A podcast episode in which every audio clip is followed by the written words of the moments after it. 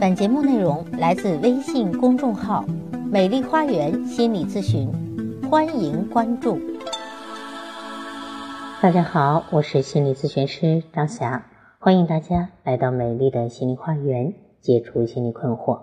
今天我们要来谈谈亲子关系的问题。控制欲强的父母，不尊重孩子的父母，会给孩子带来多少伤害？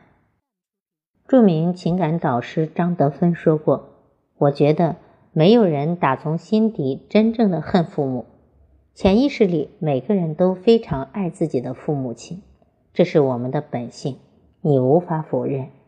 如果你说你恨自己的父母或者不喜欢他们，那是因为你受到的伤多到让你感觉不到对他们的爱了。”记得北大的毕业留美硕士生王猛。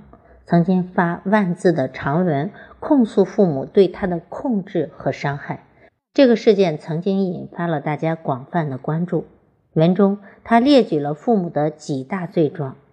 按说这个孩子已经是北大留美硕士了，已经在别人眼里是一个成功的孩子了，为什么他还对父母有那么多的控诉呢？我们就先来看看他对于父母控诉了些什么。第一点就是按自己的喜好包办所有的事情。王猛在上小学一二年级时，班里要进行文艺演出，班主任要求穿齐膝的短裤，而他的母亲却非要让他穿长裤。到了学校才发现，只有他一个人没有按照老师的要求穿，为此他被老师训斥了一顿。第二。不放心他去陌生的环境，也不喜欢他与陌生的人交往。王猛的母亲喜欢把他关在家里。他本来对奥数很感兴趣，可是因为母亲不想让他外出去培训班，他不得不放弃了。他所交往的朋友或者同学，必须是父母熟悉的或者认识的，至少是听说过的和知道的。那不认识的、陌生的，父母是不让他去交往的。第三。父母对他的控制从小学、初中延伸到了大学，甚至到了美国。以为离家远就能够摆脱父母控制的他，还是没能摆脱掉父母的过度关爱。那在我的咨询中，很多孩子下意识的要摆脱父母、脱离父母。我记得我有一个咨客，他当时说他是没有办法出国，如果有办法出国，他肯定就逃到国外去了。但是在国内。嗯，他只能分配到他最能去的最远的地方，就是新疆那边。但是不管在哪里，他还是没有逃出父母对他的他的控制。就像这个王猛一样，他即使身在美国，父母还是会去照顾他啊，控制他。不管王猛是在北京上大学，还是在美国读研究生，父母总会找到亲戚或者朋友去照顾他。第四。在成长的过程中，试图与父母沟通，却从没有被理解、被尊重。他小的时候因为不会被包鸡蛋，遭到同学的嘲笑，甚至这件事在长大以后一直被亲戚朋友拿来调侃。他觉得自尊心很受伤害，父母却不以为然。母亲为了在别的父母面前炫耀把他培养的多么优秀，强行的拉他去参加毕业旅行。丝毫不顾及王猛的感受和想法，在王猛看来，家人所有的爱和保护都是加引号的，他不过是保证控制对象的基本安全，以便持续的控制他而已。而对于他的成长环境和心理健康，父母并不考虑在列。为了自我救赎，王猛在去美国留学时选的就是心理学专业。后来，他与父母彻底决裂。拉黑了与父母的所有联系方式，十年来只回过家一次。无独有偶，我的咨询中也有其中一位咨客，把他父母给拉黑了、屏蔽了，根本不想跟父母联系，呃，以至于这个痛苦绝望的母亲来找我咨询。当然，我会告诉他，是你没有给到孩子足够的尊重，你给到孩子太多的控制了。孩子已经二十六岁了，他已经成年。他不想再做你手中的提线木偶了。痛心的是，在王猛这篇长文发出去之后，记者去采访了王猛的父母，而王猛的父亲仍然不知道问题到底出在了哪里，认为王猛是小题大做。这一切太悲哀了。三十年来，父母和孩子之间隔着一堵墙，孩子试图把墙推倒，父母却认为这个墙并不存在。在我们身边，这样的父母其实太多了。他们自以为是，自己沉浸在自己的理论里。以上的每一条，在很多父母看来并不过分，因为他们也一样觉得这都是在对孩子好。他们觉得只要我对孩子好就够了。为了达成这一目的，中间的过程怎样，孩子会不会受到身心的伤害，他们并不关心。当孩子觉得不舒服，试图与他们沟通时，他们又觉得孩子太幼稚了。或者孩子太逃避、太没有责任感，不能够抗挫折、抗打压，为了一丁点事就大动干戈啊，去讨论太没必要了。说白了，就是捂着耳朵做父母，掩耳盗铃。他却不曾想，对于孩子来说，一桩一桩的小事积压在心头，他会是多么的压抑和难受。就像作家刘墉在他的文章。爱无葬送之地里所说的，一个人经常处于一种负面的心理暗示当中，个性和心理受到的影响不难预计。要么他会变得很紧张，为自己的每一个行为受到评判或者潜在的评判而诚惶诚恐，这种紧张会使一个人真的变得不行；要么他会因为自己的行得不到承认而变得愤怒、压抑和暴躁。有一位学车的教练说，一个跟他学了一年车的女孩终于通过了驾考。教练说，女孩的反应非常慢，比一般的慢性子都慢，性格也特别内向，与人交流十分不顺畅。快三十岁了，从来没有谈过恋爱。因为考驾照换了五个教练，每个教练都说教不了他。据这个教练分析呀。女孩之所以形成这样的性格，都是因为她的父母太有本事了。她的父母都在银行工作，而且都是高管，两个人都很要强。女孩在一对强势父母的管教下成长起来，久而久之就变成了现在这个样子。没和她真正的接触过，但是我们可以想象得到，一对这么行的父母，时时处处都要展现我很行的样子。在这种环境中成长大的孩子，心里不知道被打上了多少次“我行你不行”的烙印。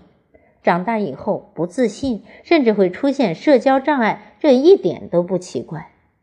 最好的方式是我行你也行，要肯定孩子，而不是总是宣扬我行你不行，我对你不对。当孩子慢慢长大，有的会在经历各种的过程中。逐渐去化解掉对于父母之间的怨恨，与父母的关系趋于改善，在与别人交往时，将父母对自己负面的那部分影响降至最低。刘瑜就曾经说过：“就我自己来说，只要一和父母待在一起，我就会变成另外一个人，和平日在朋友圈子里那个活泼开朗、机智幽默、爱说爱笑的我是截然不同的。一见到父母。”我的心理机制就像一个遇到强光立刻要关闭贝壳的壳类动物一样，自动会把自己调试到一种很白痴、很蔫儿、很封闭的状态，什么都不想，几乎什么也不想说，就等着爸妈安排我吃什么、穿什么和做什么了。显然，在朋友面前他是乐观的、放松的、自然的、有自我的；可是，在父母面前，他依然戒备。但他找到了最适合与父母相处的方式，就是变成一个白痴傻瓜，听任父母去安排去控制。但是有的人则深陷泥沼，在外人看来就是钻牛角尖，或者紧紧的抓住过去不放。就像我们前面所说的控诉父母的那个北大留美博士王莽，通过记者采访他的同学，发现他同学口中他是比较爱钻牛角尖的。确实，在成人的世界里，以成熟的眼光来看，这些问题小到不值一提。可他因为种种问题卡顿在了那里，他的心灵并没有成长。他的父亲至今不明白为什么他总要抱着过去不放，不是他不想放下，而是王猛不知道如何放下。事情发展到今天这个局面，是谁都不想看到，但这件事也给到了很多人启示，那就是父母如何与子女相处，心里有创伤的子女又如何与父母达成和解。关于这两点。我有一些自己的见解，父母如何与子女相处呢？首先，我们要找到与孩子性格相匹配的教育方式。如果你的孩子厌学，不想上学，那如果你执意的按照你的方式去各种敲打、各种去鼓励，甚至各种刺激都没有效。一个人性格形成主要受到三方面的影响：遗传基因的因素、成长期发育的因素。以及社会环境的影响因素，作为父母，首先要做的就是了解这个孩子的天性，了解你的孩子的天性，即你的孩子生下来是什么样的，是活泼的还是安静的，是急躁的还是缓和的，是神经大条的还是敏感的。如果是细心的父母，对这些稍加注意，应该是不难判断的。控诉父母的王猛，很明显就是一个内心很敏感。内心活动啊很丰富的孩子，就是内心戏很丰富的孩子。对于这样的孩子，父母的强硬常常会让孩子感觉到自己很弱，找不到自我存在感，找不到自信。内向的孩子，父母应该多多的去肯定他，并鼓励他多参加社交的活动，多在嗯人面前去展现自己的优势。同时呢，发挥他们性格中好的一面，以此来帮助孩子建立自信，而不是一味的指责、打压、命令。第二，尽量的要与学校以及老师的要求达成一致。在前面我们提到，王猛在他的万字文中呢，写到了老师要求穿短裤，而母亲非要让他穿长裤。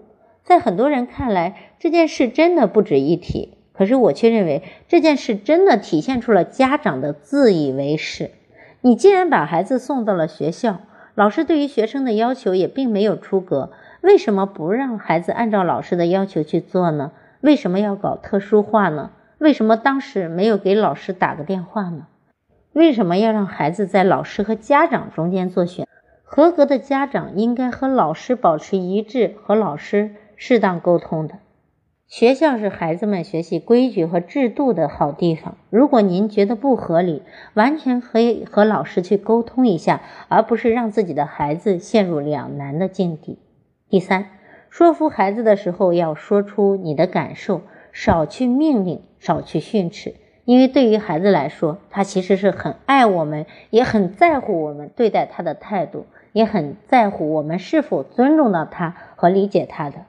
受传统文化和社会大环境的影响，很多家长都不会表达感受，这可能是我们一些中国家长的一些通病。但聪明的父母会发现，要想说服孩子，你就要表达自己的真实感受，说出你的担心和恐惧，这比强硬的训斥或者命令要有用的多。当然，你要在充分尊重孩子的基础上。如果你只表达你自己，你根本没有关注到孩子的内心需求，也就是说，你只说你自己怎么怎么了，你没有感受到孩子如何，这也是有缺失的。不要把孩子当做是你自己的私有财产，也不要把孩子当做是你炫耀的工具。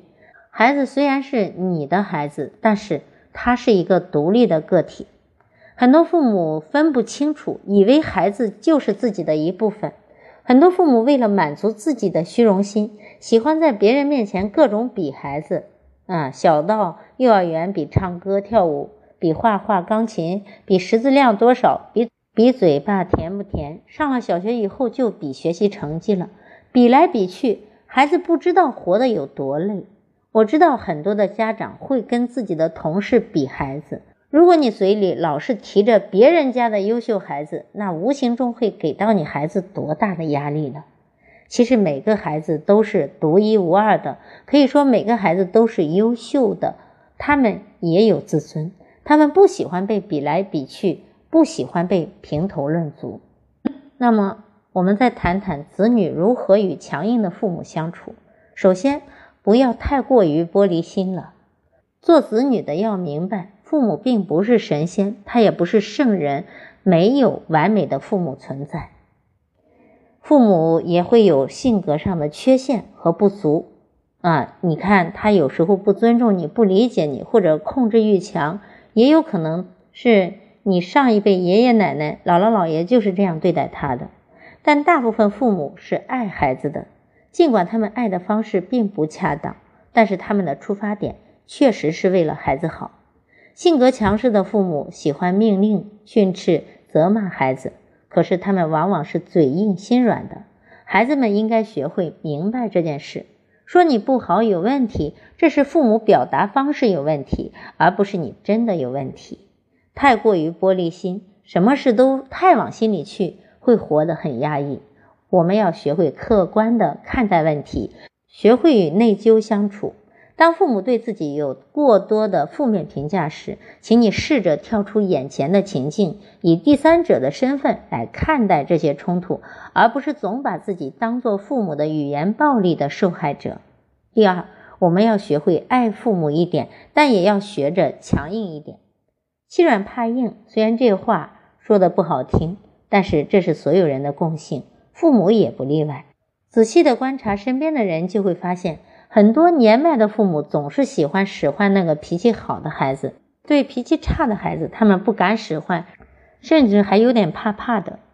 这样说并不是让大家不孝顺，而是孩子要明白，父母的强硬可能是相对的，孩子前进一步，父母就可能后退一步。父母的越来越强硬，也可能是子女的越来越软弱造成的。